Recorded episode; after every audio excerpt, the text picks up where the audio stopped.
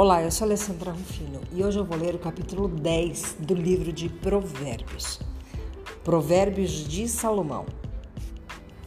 O filho sábio dá alegria ao pai, o filho tolo dá tristeza à mãe. Os tesouros de origem desonesta não servem para nada, mas a retidão livra da morte.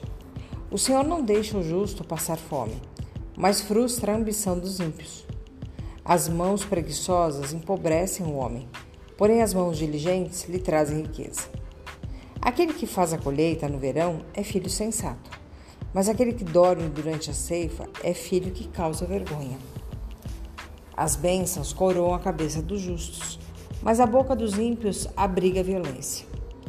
A memória deixada pelos justos será uma bênção, mas o nome dos ímpios apodrecerá.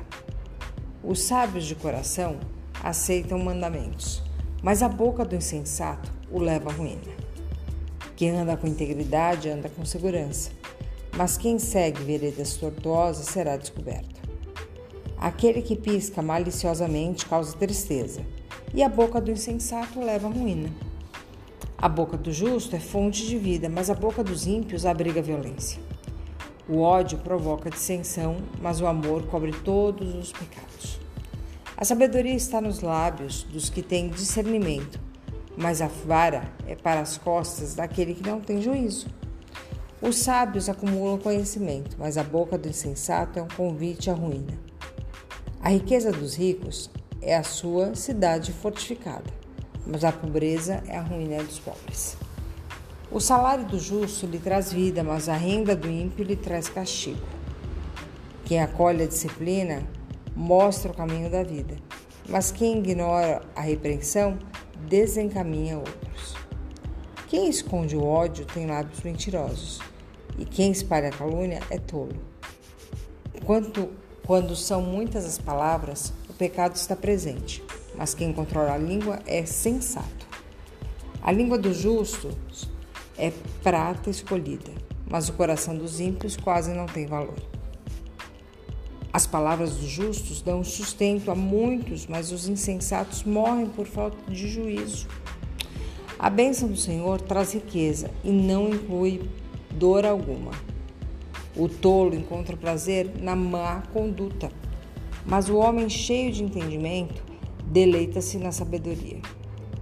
O que o ímpio teme lhe acontecerá, o que os justos desejam lhe será concedido.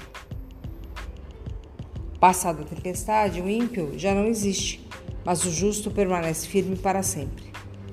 Como o vinagre para os dentes e a fumaça para os olhos, assim é o preguiçoso para aqueles que o enviam. O temor do Senhor prolonga a vida, mas a vida do ímpio é abreviada. O que o justo almeja redunda em alegria, mas a esperança dos ímpios dão em nada. O caminho do Senhor é o refúgio dos íntegros, mas é a ruína dos que praticam o mal. Os justos jamais serão desarraigados, mas os ímpios pouco duram na terra. A boca do justo produz sabedoria, mas a língua perversa será extirpada. Os lábios do justo sabem o que é próprio, mas a boca dos ímpios só conhece a perversidade.